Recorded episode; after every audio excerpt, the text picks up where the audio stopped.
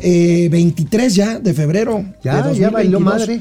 Ya valió madre. ya. Ya se acabó febrero. Oye, pero febrero qué pinche feo. O sea, la cuesta de enero. No, pues ahí viene, ahí No, sigue. Ahí sigue, no ha parado esto. Está como tú, imparable.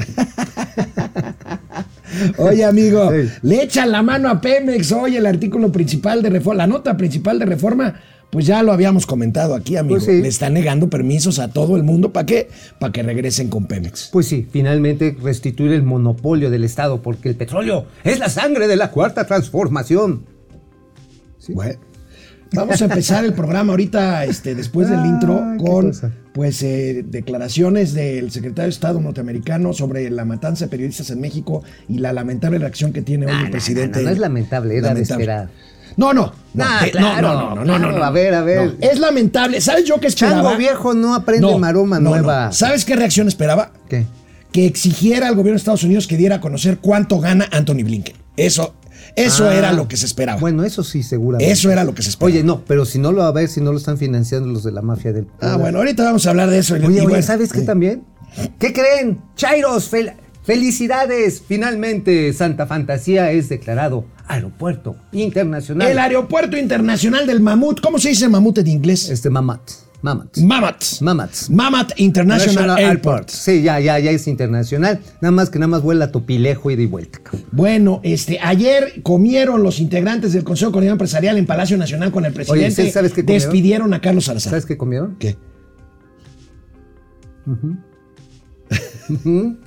Un- Ajá, sí. Digamos que eres de eso que se gastaron 300 mil pesos en de buena calidad. Bueno, yo tengo una lectura diferente, me voy a chairar hoy. Yo creo que la IP quiere llevar la fiesta en paz, faltan dos años y medio para Mira, que sea Mira, menos. después, más en paz, si los han tendido, los han tenido tundidos. tres Bueno, años, vamos a platicar de eso y nos vamos a pelear Mauricio Flores y yo. Y por supuesto, gatelazos. Imagínense un caricaturista, Chairo, defendiendo la reforma eléctrica. Ah. Válgame Dios. En otras ¿El palabras, fisgón? los humoristas ya dejaron de ser humoristas. No, bueno, Manuel Bartlett va a publicar una caricatura mañana y, y también Octavio Romero Oropes. Ándale, sí, no, pero pues, pues está bien, dicen puras pendejadas. Vamos a Momento Financiero. Esto es Momento Financiero. El espacio en el que todos podemos hablar. balanza comercial, Inflación, evaluación, tasas de interés, momento financiero, el análisis económico más claro, objetivo y divertido de Internet. sin tanto choro. Sí, Y como les gusta, peladito y a la boca. ¡Órale! ¡Vamos, réjete bien! Momento financiero. Bueno, ¿por qué aplaudes, amigo? Pues porque vas a empezar. Ah, bueno, bueno, me la vas a... bienvenida. Bueno, Chinga. bueno, este, tenemos que empezar eh, con este tema. Este, por supuesto, solidarizándonos con nuestros colegas que independientemente, o sea, hay, hay dos, dos cuestiones. Los eh, crímenes eh, de periodistas que se han sucedido al inicio de este año y la constante ofensiva, golpeteo desde la 4T, desde Palacio Nacional, para el, el gremio, denostar la Y actividad. tratar de dividir, ¿no? Bueno, Es decir, están los periodistas buenos del pueblo bueno. que y son, sabio, que son nada más los moléculas y los que dicen los, los, los pinches lambiscones. lambiscones. y por otro lado, los que somos fifís y somos financiados por la mafia del poder, que decimos cosas que le cagan al señor del púlpito. Bueno, anoche, anoche, el secretario de Estado norteamericano, que es pues materialmente el canciller de los Estados Unidos de Norteamérica, Anthony Blinken, eh, en medio, fíjense, en medio de la peor crisis mundial reciente, me ¿Eh? refiero a Ucrania. pues, Al borde de la se dio Tercera Guerra tiempo- Mundial. Se dio el tiempo para tuitear esto y condenar el asesinato de los periodistas en México. El tuit, el tuit del favor. secretario Anthony Blinken, pues lamenta Un los alto número de, crímenes. de periodistas mexicanos han sido asesinados en, este, en los últimos años, lo cual también es algo que nos, pare- nos concierne. Y bueno, pues llamamos a que se llame a tener la protección de los periodistas mexicanos y mi corazón está con aquellos seres queridos que han perdido a alguien, eh, por aquellos que han luchado por, han dado su vida por la verdad. Aquí ya no se trata ni de un senador, ni de otro senador, ni de un medio de comunicación. Se trata de eh, el número dos en la jerarquía. Anthony eh, Blinken. Anthony Blinken, bueno, por supuesto el presidente, la vicepresidenta y luego el secretario de Estado. Es un llamado de atención, sin duda, que coincide con estas nuevas declaraciones del expresidente Donald Trump, pues de irse en contra de México y de apoyar a su amigo Putin. Este que lo tiene Ah, sí, agarradito de ya sabes dónde. Ah, no, y además que sale y dice Trump, pues ya que están, están en eso los rusos, pues nosotros también con México, ¿no? Pues vamos a oye, mandar. Oye, qué pendejos, qué pendejos deben de ser los chairos. O sea, ¿te acuerdas que aplaudían? No, sí, la gran relación que tenemos con Donald Trump y el presidente. No, sí, ahora- y ahora resulta, ahora resulta que los chairos son pro Putin y pro expansionismo y pro Trump. Bueno, O sea, la reacción del pendejo. presidente López Obrador hoy es verdaderamente lamentable por Trump. decirlo Hombre, menos. predecible. casos se está actuando, no hay impunidad, no son crímenes de Estado.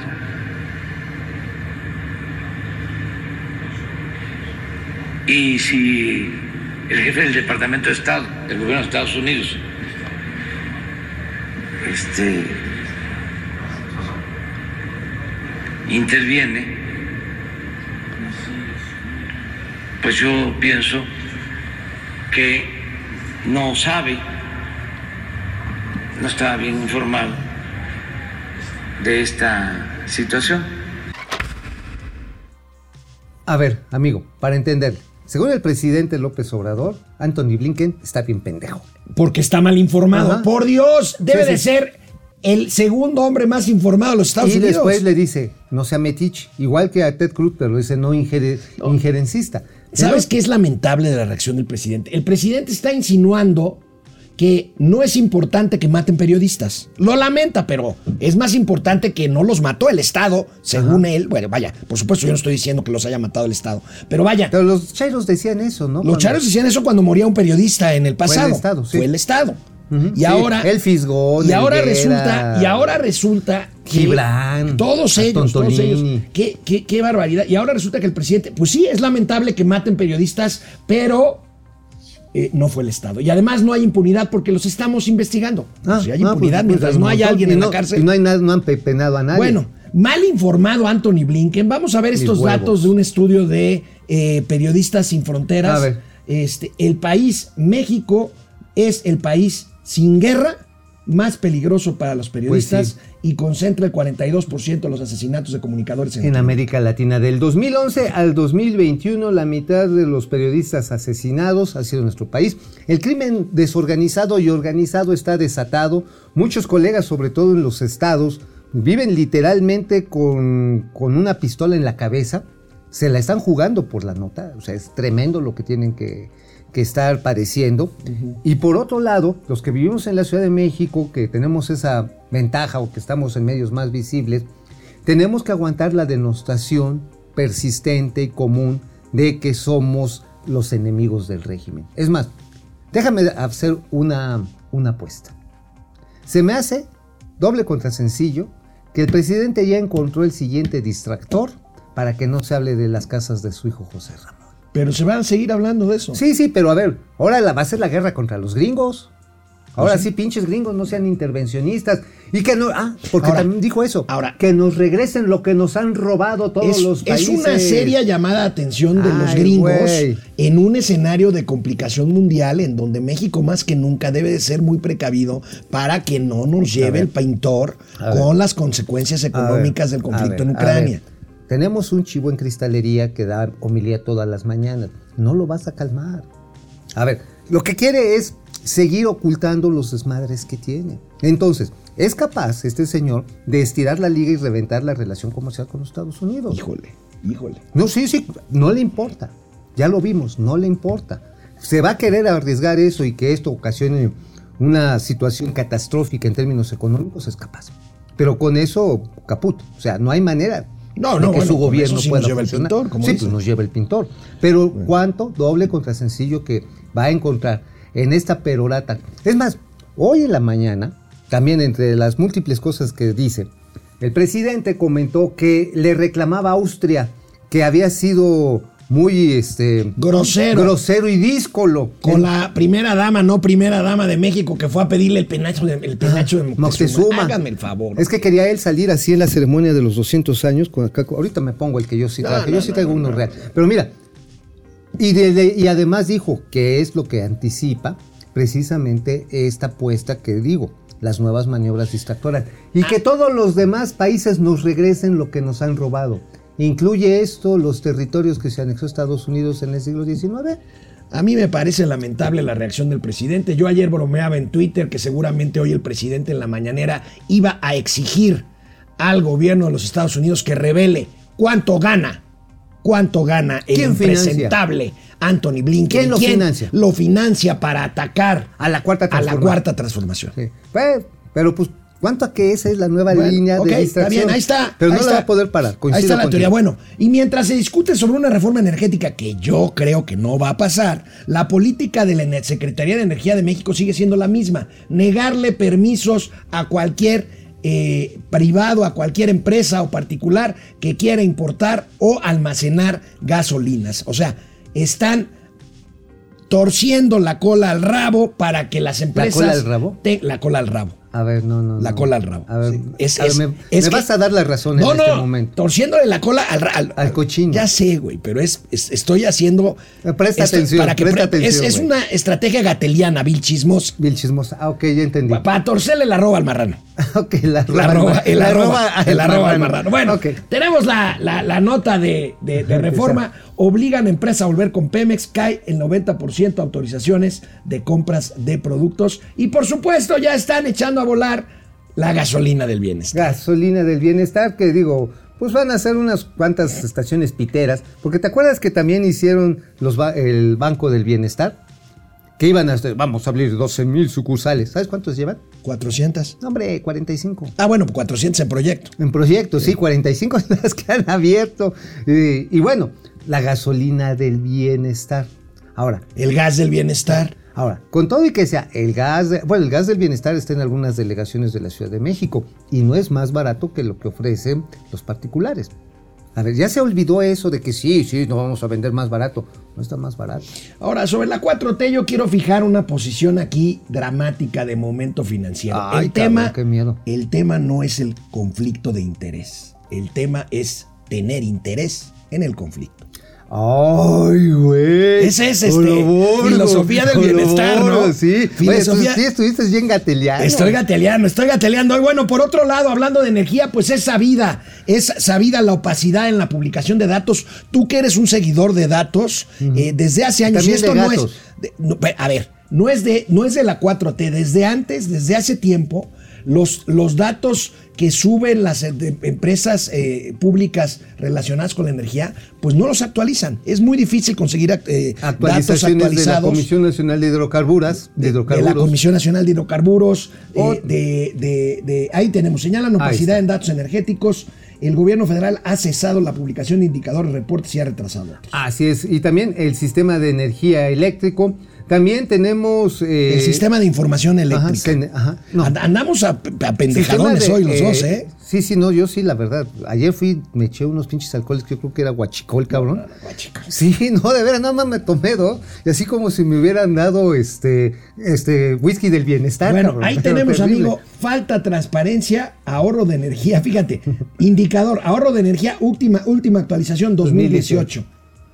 Reporte Balance Nacional de Energía, que esto es muy importante, sobre todo para ir viendo cómo está la distribución de energía eléctrica y de hidrocarburos hasta 2019. Producción de energías renovables, diciembre de 2017. Balance Nacional del Carbón Mineral, del carbón de Manuel Bartlett, eh, diciembre de 2019. Capacidad instalada de la CFE, diciembre de 2020. 2020. Capacidad de transformación de la CFE, también del diciembre del Y 2020. generación bruta de electricidad por entidad federativa también diciembre de 2020. Y así quieren devolverle todo. Mira, maestro, es como si en tu LinkedIn o en tu currículum vita, este, tu última actualización sea de cuando te disfrazaste de pato hace 20 años. Sí, exactamente. Ya después que hizo este cabrón, pues quién Pues sabe, nada, pues el, nada. el- el- el dedicó pato periodista. Se dedicó a sacarse la bolsita del ombligo. Oye, por cierto, sí tengo unas fotos bien chidas de cuando me disfracé de pato y anduve ahí en el Ángel de la Independencia. Prometo que mañana El equipo de producción está esperando ese material desde hace mucho Sí, tiempo. lo que pasa está en que ya cuando llego ahí al, al escritorio me tengo que trabajar como demente para mantener a toda la tropa loca que traigo en la espalda, cabrón. Ya, ya en la noche ya Bueno, me voy a pelear con el pato periodista, ver, con el señor suéltate, Mauricio Flores Arellano. El sector privado mexicano, mientras esto sucede con el tema de la energía eléctrica y todo, el sector privado mexicano quiere llevar la fiesta en paz. Ayer, el Consejo Coordinador Empresarial comió con el presidente. ¿Quién? ¿Tenemos imágenes? Eh, tenemos imágenes A ver, aquí. Ahí viene. está el tuit. Hoy ofrecimos una comida para Carlos Salazar, quien se retira ya a finales de este mes. Termina su periodo como presidente del Consejo Coordinador Empresarial. Dice, él ayudó a las negociaciones del TEMEC, donde no los pelaron, por cierto. ¿eh? Bueno, ok. Ajá. Hay dos cosas que sí es cierto. El eh, eh, este, este CCE negoció con el presidente y logró el incremento del salario mínimo y la reforma de ver, pensiones. nada más déjame decirte, no es logro de la 4T. No, no, bueno, es el logro mismo sector patronal Por- ay, ay, decía de- que había que eh, subir de los eso- salarios de eso estoy mínimos. hablando, de eso estoy hablando. Sí, sí, pero se lo está poniendo de medallita ahí. Ah, patrón. no, bueno, bueno, bueno. Ahí, mira, a ver, A vamos, ver, podemos ver otra vez la foto. vez, echen, echen, ahí echen está Carlos Salazar, ahí está Dani Becker, el de los banqueros, ahí está. echaron a este, Alfonso Romo. ¿a No, ahí está, ahí está Alfonso Romo. Ah, sí, no que ya había. Ahí este, está Alfonso Romo. No que y ya lo por ejemplo, ahí está. Bernardo González, el de las Afores, este, por el tema de la reforma de pensiones. Que final- Este es todo el comité ejecutivo del CC. Mira, la reforma. Ah, ahí está este Antonio del Valle Ruiz. Está Antonio del Valle Choperena. Soperena, ¿sí? Choperena. Este, oye, fíjate que aquí lo interesante es que ves a un.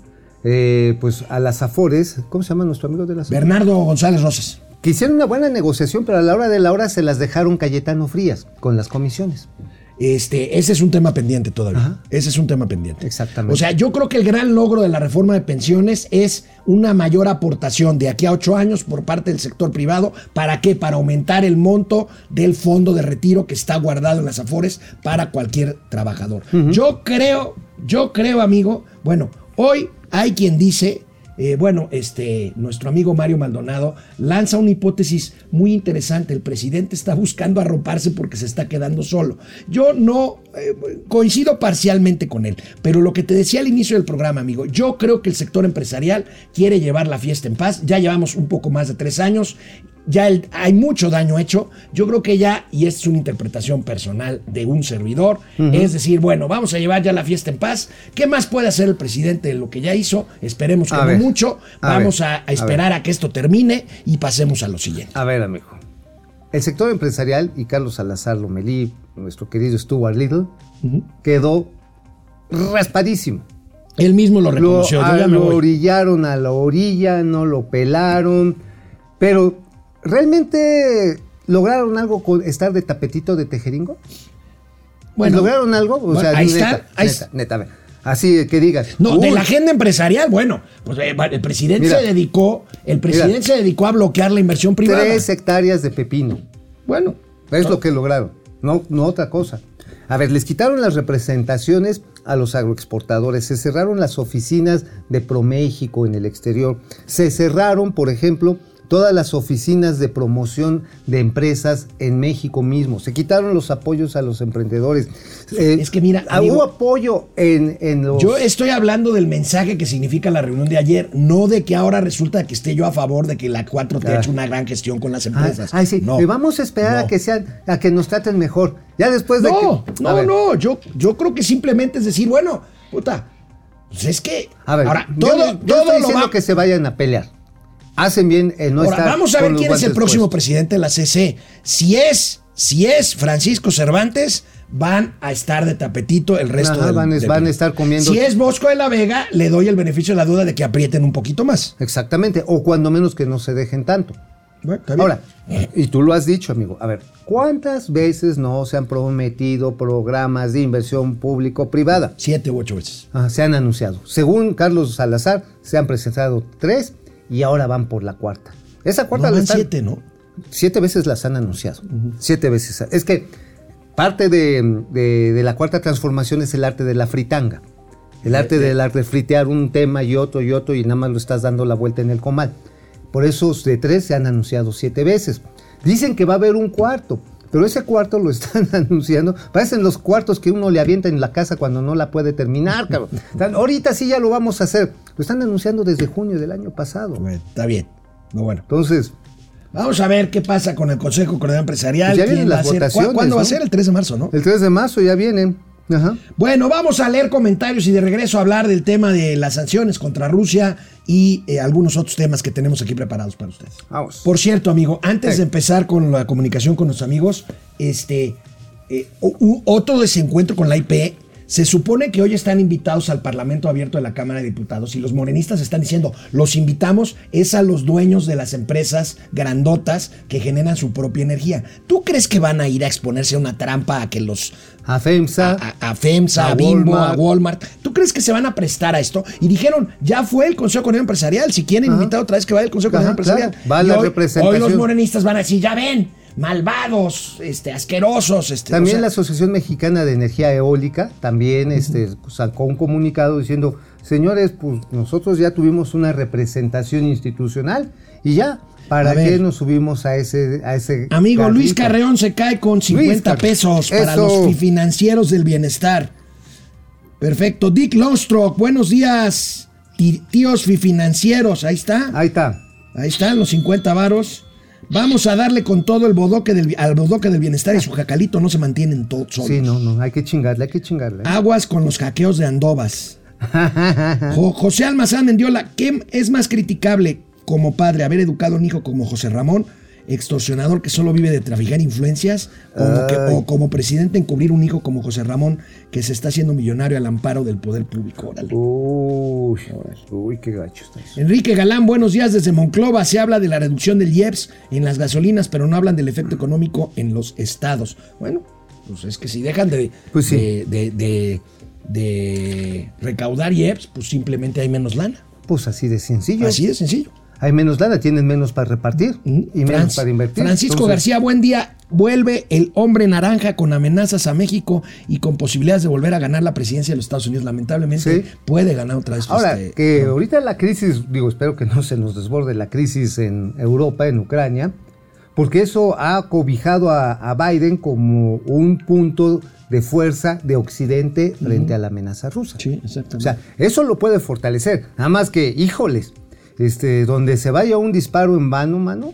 René Franco, excelente mitad de semana ¿Cómo para está? los mejores informadores, jefe Franco. yous. Leoín, buen día a los mamuts de las finanzas. Ay, Fidel. Mendoza, hasta entonces no haya una organización real de la comunidad empresarial y de la sociedad en general, no solo el presente ocupante de la silla, sino los que vengan continuará despedazando México solo a su favor. No creo, Fidel, no creo, no, No. creo. Yo creo, yo, mira, el planteamiento de Mario Maldonado de hoy es, el presidente ya se dio cuenta que necesita a los empresarios para gobernar. No estoy seguro que ya se ha dado No. cuenta.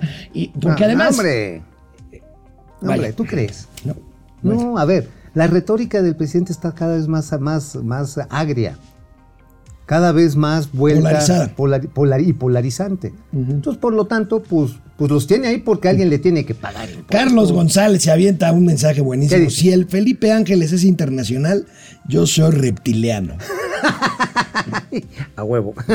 Enrique Cortés ¿Cómo nos Colín. saludamos los reptilianos? Enrique Cortés Colín, AMLO nunca ha aceptado sus errores y omisiones, los niega y lanza culpas a todos menos a su administración. Yo soy, saludos a todos los que disfrutan la cuarta para su entierro. Bueno, me juegas una broma, pues, pero bueno. Asumo Vamos. que tienes razón. Eh, Bueno, vamos a, vamos a seguirle. Vamos, vámonos, vámonos.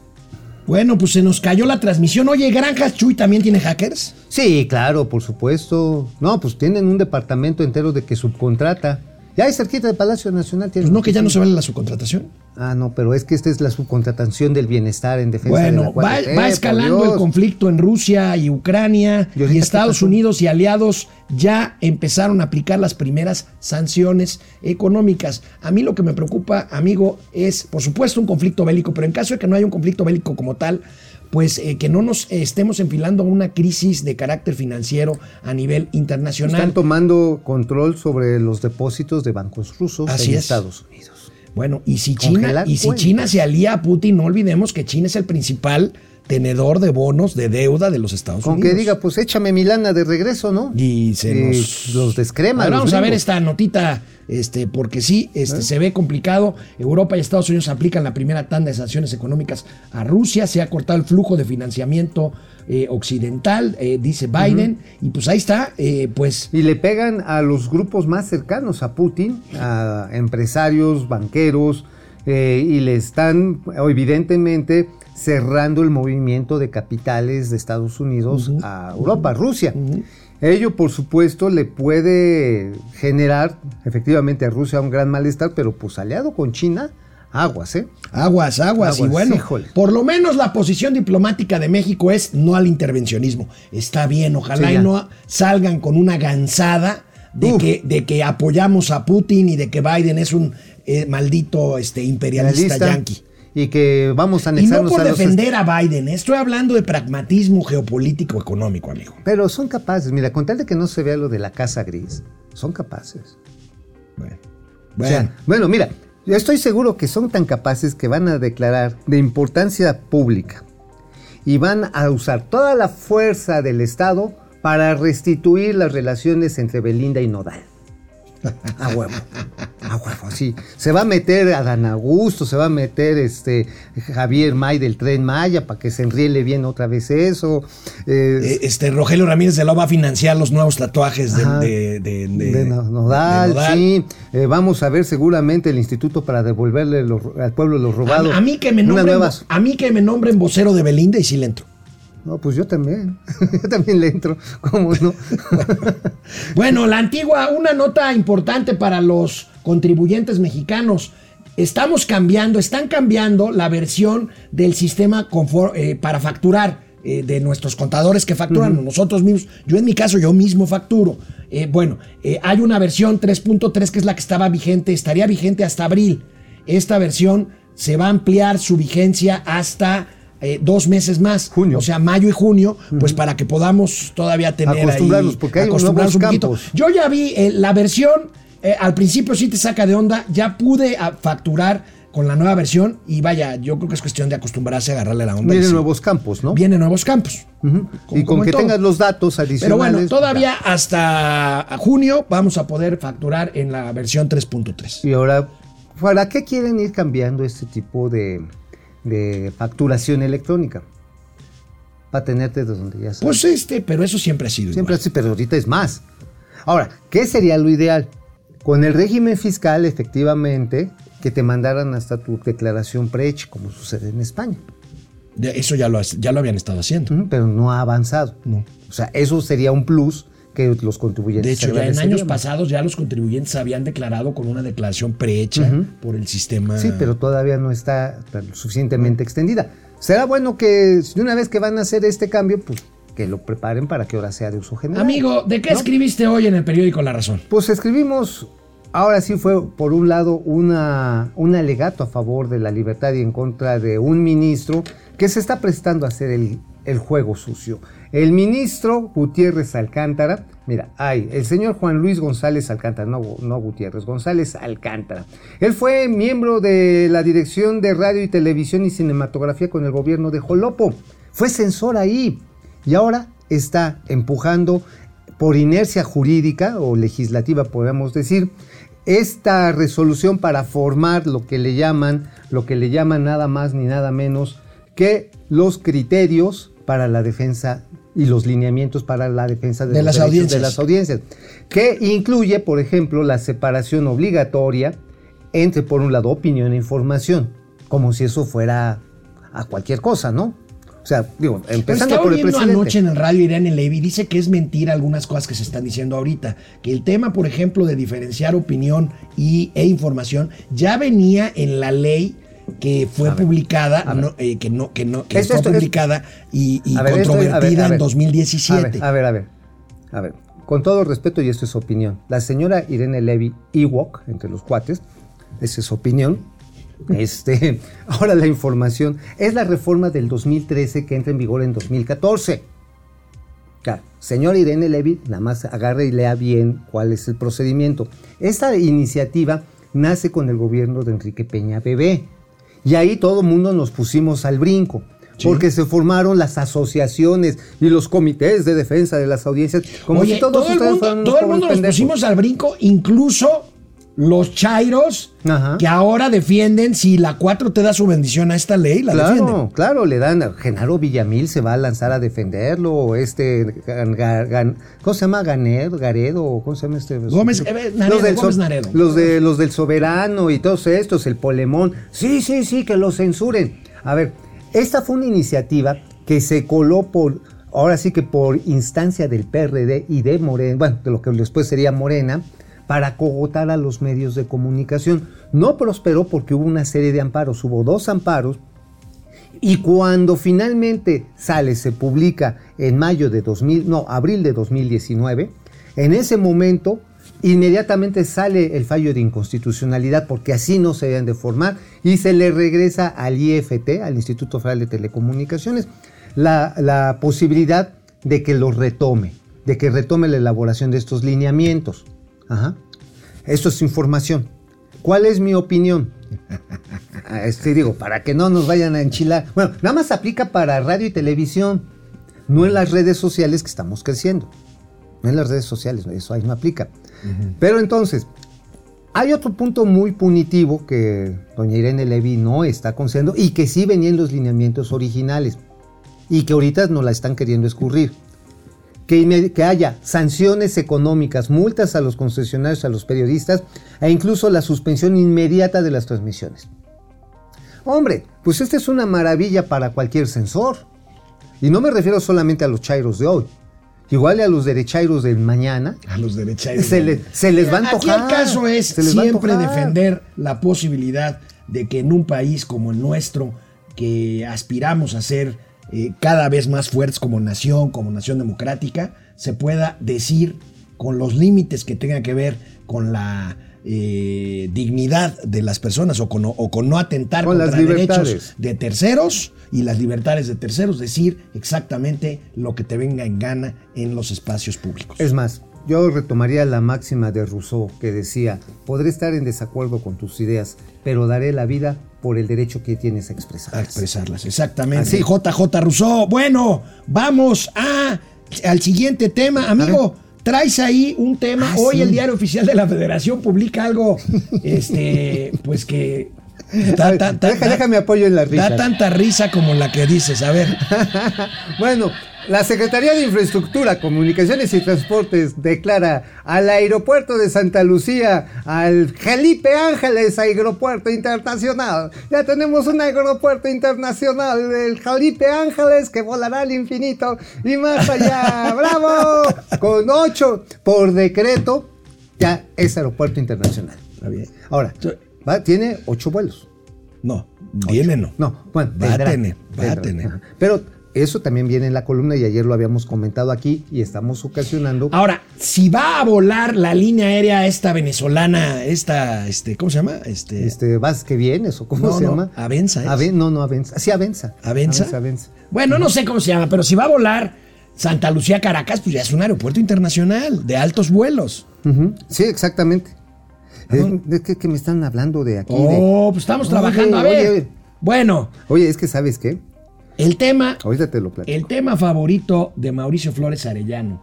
Se va a enojar, tiene sus filias, tiene sus fobias. Entiéndanlo, apapáchenlo, recomiéndenle un buen Prozac, un buen té de tila. Ayer, ayer, América Móvil, la empresa Carlos Slim, Telcel, pues, lanzó finalmente su red 5G en 18 ciudades del país. Por fin tendremos 5G los que pueden, porque A yo ver. no tengo tener un aparato que soporte, que soporte la tecnología 5G. Bueno, la es una gran noticia. A ver, la pregunta es que tuvieras aparato. ¿Sí tienes? Vamos a ver la nota. Vamos a ver la nota. Ahí está. A ver, a ver, Ahí está. amigo, a ver, amigo. Aquí yo en exclusiva interplatanaria intergaláctica se los di a conocer en diciembre, se los di a probar. Se los di a probar de que venía. Qué chocante es un periodista que dice cómo se los anticipamos sí, sí, sí. en este el, espacio. El, anticutimano. ¿Acabó? Como Laura. Anti- anticutimano, como los anticutimanos. ¿Eh? Como se los anticipé previamente, porque yo siempre he estado viendo hacia adelante, al futuro y al infinito y más allá. A ver, amigo, aquí habíamos discutido que qué era más importante para el ingeniero Slim. Sí tener televisión y este su, autorización que se la El negaron. triple play. Ah, eh, bueno, sí que, le ya es cuádruple. Cuádruple play o tener 5G. Como buen monstruo come galletas quiere todo, pero no puede tener ya todo. Entonces le dieron pau con el tema de la radiodifusión, que es muy diferente. Tiene la autorización para telecomunicaciones en la 5G. Y aquí lo importante es que han invertido en 500 radiobases, cerca de 2.500 millones de dólares. Ahora, ¿qué, qué representa esto? Que ya le comió el mandado a ATT. Ya le comió, porque ATT salió Mónica Aspe muy mona. Mónica Aspe, este, Ajá. ahora, este. Salió muy mona de AT&T, por ahí hubo versiones de que amenazaba con irse, ¿no? Sí, pero díjese que no, pero pues ya para qué, o sea, está, o sea, la pinche compañía está perdiendo lana, lo menos. ¿AT&T? Sí, cañón, cañón está perdiendo lana. AT&T se No creo que quedó. se vaya. eh, AT&T Pero- se quedó con la parte de mercado que en algún momento tuvo Yusacel, ¿no? Totalmente, total, bueno, se quedó, compró, acuérdate, compró Yusacel, compró también esta Nextel, ¿te acuerdas la de los radios? Nextel. Ajá, compró Radio Espectro que le había, eh, que había utilizado eh, varias compañías que estaban allá en el norte, eran varios operadores de Del Nor y No, no te- sé. no, no, tenían unos nombres que ya ni me acuerdo, fue hace como 15, 20 años, y formaron toda una red. El problema está en que no han logrado tener un despliegue exitoso de red. Tienen muchas zonas grises y la ley de la reforma de telecomunicaciones lo que no ha podido hacer, lo que no ha podido hacer es que haya condiciones equitativas. Y un error del proyecto de negocios de AT&T fue apostar a la tarifa de interconexión cero que le debía de dar, le debía de dar América Móvil. El ingeniero Slim no te da ni los totopos gratis en el sea, Y además, tiene razón, nadie está obligado a regalar el producto de tu esfuerzo. Claro. Entonces le dan palo a, esa, a, un- a ese artículo de la reforma de telecomunicaciones y el modelo de ATT empieza a hacer agua. Hicieron una mala apuesta y por eso tienen ¿Y problema. cómo, y cómo lo va a corregir esto la señora Aspe? Pues yo creo que yendo a bailar a Chalma tendrían que ser una empresa tal vez más pequeña, más esbelta, con más efectividad en la, en la comercialización, en lograr que le dejen colocar sus radiobases sin interferencias con las de Telcel, porque algo que sí se ha visto y está ahí presente. De repente el monstruo, el, el- el monstruo come galletas de Telcel. Mueve las radiobases tantito, así no, no crees que te la tienen que mover mucho. Así nada más, nada más, nada más la redirigen tantito Mira. y cortan los flujos de transmisiones de otras radiobases. Mira, podemos hablar de monopolio, podemos hablar de prevalencia, de dominancia en el mercado, podemos hablar de las prácticas que quieran. Actualmente, la red con más cobertura es la de Telcel. Ah. Y lo demás, lo demás ya Es que cada consumidor Oye, decida. Mira, y sabes qué, parte de la reforma que nunca se cumplió era que si ibas en territorio Telcel, por ejemplo, una carretera, y tú traías un Movistar, hablabas y te tenía que dar al mismo precio acceso a la red de Telcel. Sí, claro, Ah. esa era parte de... ¿Y qué crees que ha pasado? No, pues nada. Es puro chilo. Pues sí. bueno, vamos a los comentarios para Vámonos. pasar a los gatelazos. Vamos. Bueno, Rocío Hernández, Hernández, ¿cómo está Rocío? No es mentira, pero exageran con eso de que se va el internet. Se nos cayó la transmisión. Oye, se, nos, sí. se nos cayó la transmisión. Que- Oye, nos estarán este. No, yo creo que más bien las redes andan bien pendejas. Oye, me acaban de mandar un reporte, el anual, de la industria de, de redes y de telecomunicaciones. No lo he podido leer. Lo voy a Entonces, leer ¿para qué diablos lo comentas? porque lo que me anticipaba el experto que, que me lo envió es que hay una dramática caída de inversiones. Y precisamente Mm. en los efectos, los efectos son estos. Que tenemos servicios piteros.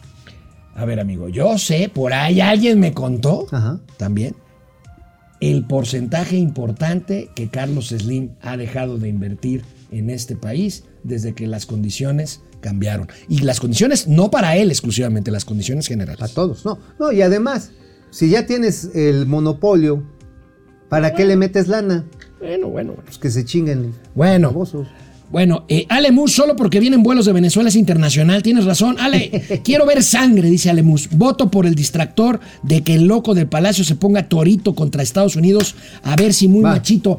Fíjate que Ale, Yo estoy fíjate seguro. Ale, aquí yo no estoy muy de acuerdo con Mauricio porque yo Ah. creo que Estados Unidos va a apretar todavía más porque Estados Unidos no le conviene tener un problema Claro en el sur no. de su frontera en No un escenario como el que tenemos. Entonces, le va a apretar al peje hasta que le saque la hueva del, eh, Del- pescado, pues, como si fuera este. Como si fuera calabaza. como si fuera. No, no, ¿cómo se llama la hueva? El este, este. Ese caviar. Ca- el caviar, ¿no? el caviar. Como al, al esturión tropical le va a sacar el caviar. Bueno, hay, hay este. El peje, ¿qué le sacas? ¿Nada? Pues nada más las tripas, güey, porque es muy apestoso ese pescadito. Bueno, Fidel Reyes, Morales, Don Alex, Don Mau, ya tenemos chairódromo. Chairódromo de El, chaidor- el chairódromo de Santa Fantasía. Oye, por cierto, esta, ya, este llamado que hizo la compañía Jappensen está generando revuelo. No, bueno, pues, el que anunciamos ayer. el que anunciamos ayer, porque todavía no se han cargado los sistemas de las cartas de navegación, no se han informado a tripulaciones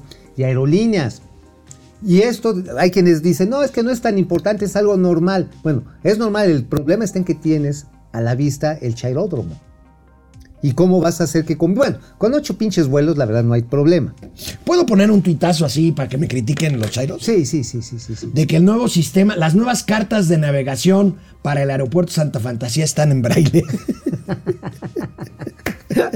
Ponlo, Lo puedo- se me acaba de ocurrir, Sí, ¿lo puedo sí, tuitear? ponlo, ponlo. Jefe, jefe Campos, ¿lo puedo tuitear? Gra- autorizado, Eso, estoy. autorizado, Ahorita que acabe, va ese tweet. A ver, ¿qué este, Alelu Aleki, felicidades periodistas, USA los defiende. Órale, busquen asilo político. Híjole, lo dirás de broma, Alelu, pero la cosa no está. Y además, mira, mira, Blinken jamás dijo que el Estado mexicano había matado a los periodistas que han muerto. Jamás lo dijo. Y el presidente, ahí va. Ah. No, es que antes eran crímenes de Estado, ahora no. O sea, a ver, ¿cuál es la principal obligación de un Estado? Y el Estado mexicano es la excepción. Procurar seguridad y proteger A todos sus la vida ciudadanos. de los ciudadanos. Sean periodistas o no sean periodistas. Y la cosa está en que hay récord de gente asesinada Y- en estos. y récord de periodistas y aparte el presidente todos los días sale a decir que quienes no estamos de acuerdo con él somos una bola de no sé qué. Ah, que somos enemigos de la cuarta transformación, traidores a la patria. Proces Server, saboteadores digitales autorizados desde Palacio Nacional. Pili Sáenz, Pili. querida.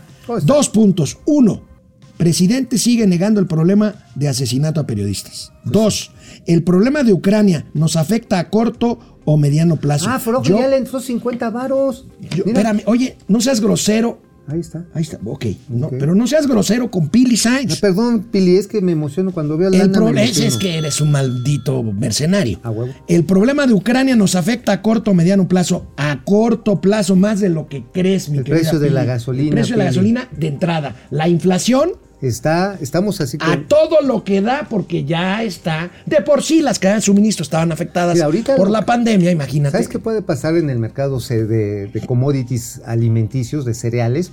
De que precisamente por esta situación Rusia tenga que recurrir a fuertes importaciones de Sudáfrica y de Argentina. ¿Qué hace esto?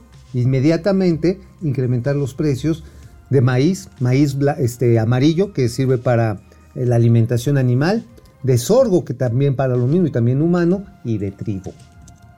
Híjole. Bueno, entonces, pues vamos, vamos a los gatelazos. Gracias por conectarse. Pili. De Frog, gracias por los 50 baros. Bueno, pues vamos a los gatelazos. ¡Gatelazos! ¡Vienen El de ahí! mundo, el mundo al revés, amigo. ¿Cuál? El mundo al revés. Ayer acudieron a la sesión número 23 del Parlamento Abierto sobre la reforma eléctrica apologistas de la 4T que saben de todo Menos de menos nada. de energía. A ver, ¿y qué dijeron? ¿Qué dijeron? Bueno. Genaro Villamil acabó hablando del tema Del de- INE. del INE.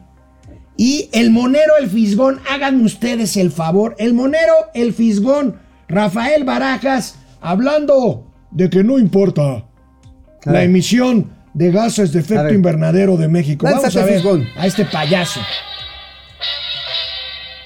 Se ha aclarado que México solo produce el 1.2% de los gases de efecto invernadero en el mundo.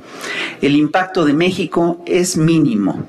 México no va a provocar la crisis climática. Sin lugar a dudas, tenemos que tomar medidas contra los gases de efecto invernadero, pero en realidad el problema de fondo, el tema del cambio climático, está en China, en Estados Unidos, en la India y en los países de la Unión Europea. Y aquí lo que hay que poner, lo que tenemos que poner en el centro del debate es el cómo se puede hacer la transición energética, cómo transitar hacia energías más limpias. ¿Quién puede hacer la transición energética? La transición energética es necesaria y solo se puede hacer en el largo plazo y con una meticulosa planificación. No se puede dejar a las lógicas y los caprichos del mercado. Debe ser regida por el Estado.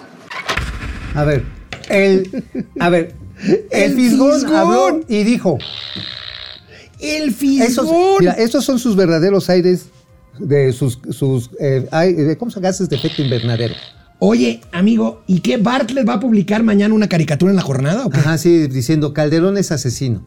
Ya sabes que es bien creativo ya el Fisgón. Oye, es más- una cosa, es una Oye, cosa. Nada más, pero vamos a poner quién es el Fisgón. El Fisgón, además de ser un lambiscón, es nada menos ni nada más que el director de la Escuela de Cuadros de Morena. ¿Qué es lo que está diciendo? Señores, El adoctrinador, pues. el adoctrinador es el que está diciendo, señores, nosotros no somos el problema del cambio climático, sigamos quemando combustibles. Solo fósiles". somos el 1%, quema más. Ahora sí que quema más. Quema más Rusia y China. ¡Qué mamada esos consejos! Y luego, este cabrón dice, y por lo tanto no hay que dejarlo a los caprichos del mercado. Debe de ser el Estado. O sea, es un estatismo No, no, no, propio de los setentas. Así es. Es el estatismo de López Portillo. Pero ¿qué diablos está hablando un caricaturista político no, no es sobre reforma eléctrica? Este no es un caricaturista, este es un manipulador de mentes, es un pequeño Goebbels sin ilustración, es el palafernero de que ahora, al igual de Genaro Villamil, justifican lo que dice su patrón. A ver. No importa que maten periodistas, pero no fue el Estado. A ver, Miserables Perros. lambiscones, porque yo los conozco desde hace 30 años y llevaban. Nunca, nunca coincidí plenamente con sus posiciones editoriales, pero me consta que eran defensores De la dignidad, de la libertad y de la vida de los periodistas mexicanos. ¿y ahora qué se han vuelto? Lambiscones. Lambiscones, arrastrados.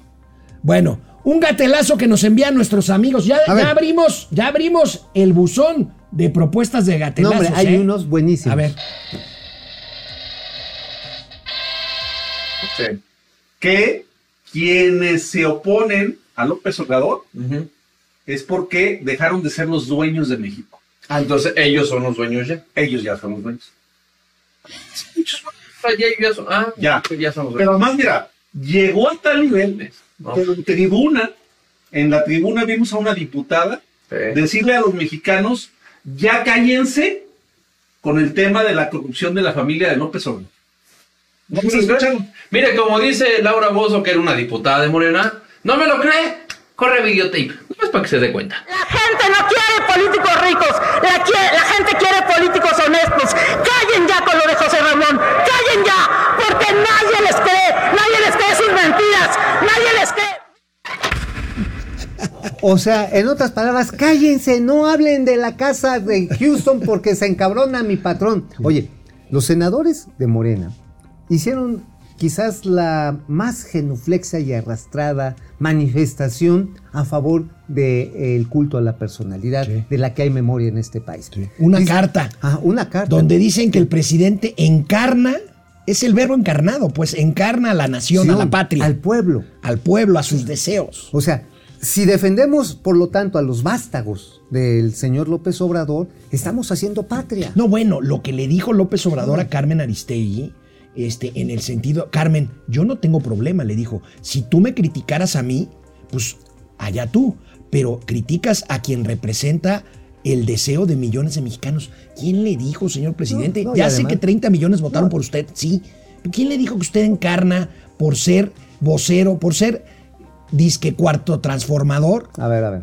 O sea, no tiene sentido. A ver, a ver. También salió a decir, y a eso debemos de ponerlo como gatelazo, amigo, de que se trata de una disputa por la nación. Sí. Que no es el caso de los bienes particulares, es el proyecto de nación al que están atacando.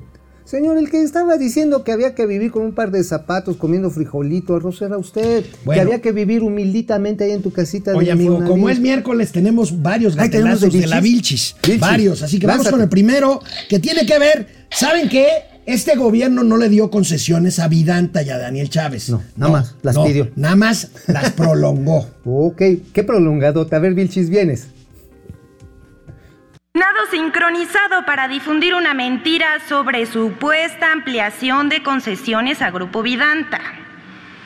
El 16 de febrero, la organización financiada por el gobierno de Estados Unidos, Mexicanos contra la Corrupción y la Impunidad, publicó información falsa sobre una supuesta ampliación de las concesiones de Grupo Vidanta, consorcio turístico, propiedad de Daniel Chávez, supervisor sin paga del tren Maya. Esta mentira forma parte de la campaña que busca desprestigiar al presidente de la República y a su familia. La información falsa fue difundida por Reforma, Latinus, Expansión, La Octava, El Heraldo, El Sol de Nayarit y Política. Todos utilizan el mismo título que fue utilizado por la organización fundada por Claudio X González.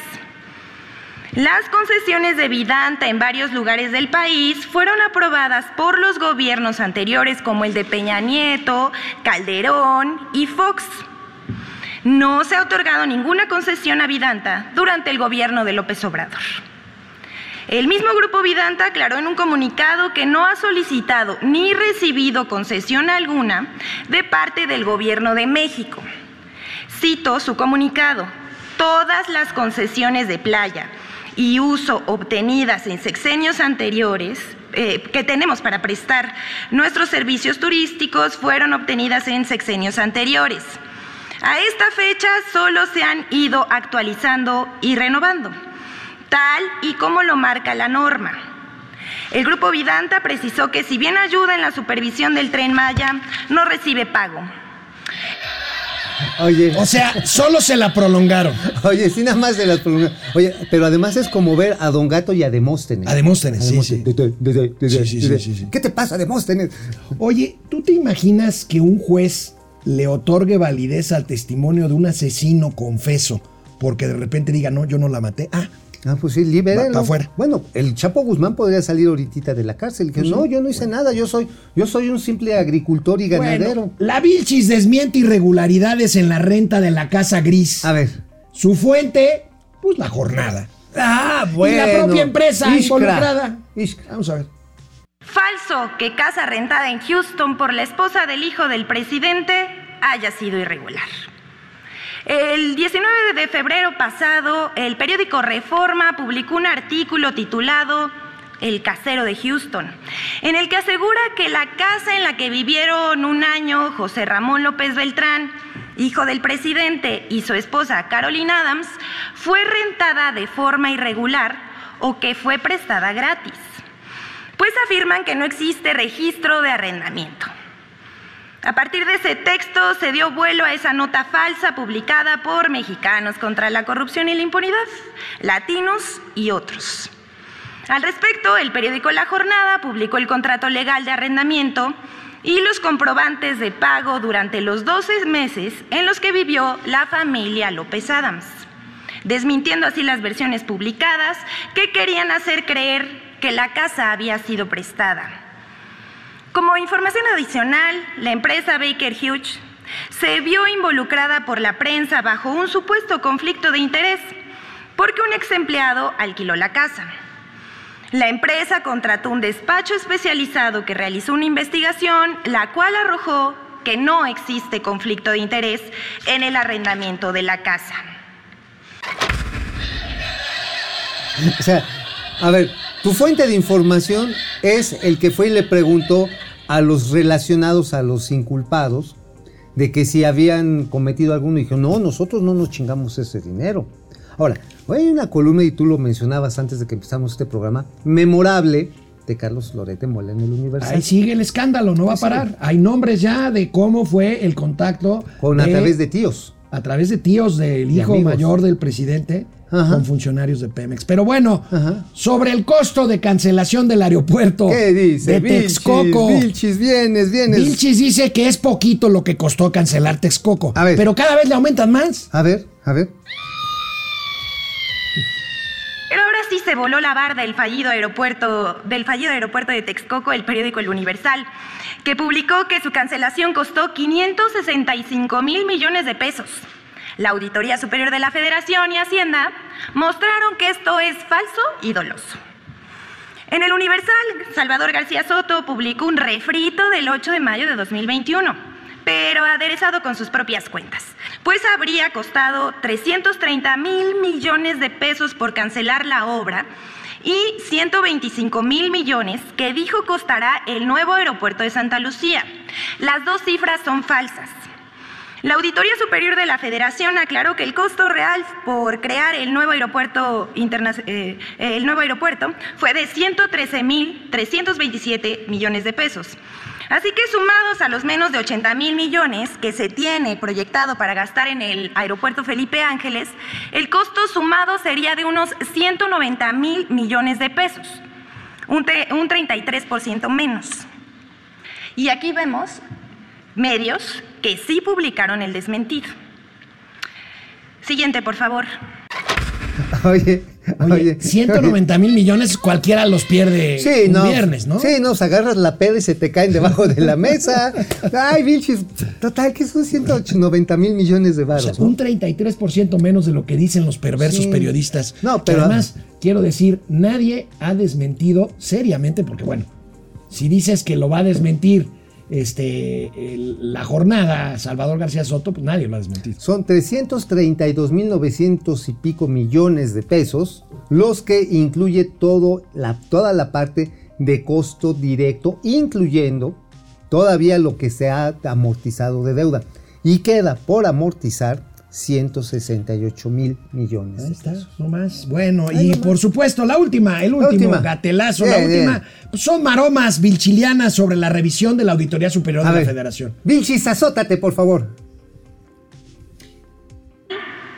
Portales noticiosos y en redes eh, sociales circularon muchos datos e interpretaciones falsos de un reporte preliminar que hizo la Auditoría Superior de la Federación sobre el gasto del gobierno federal para el ejercicio fiscal del año 2020.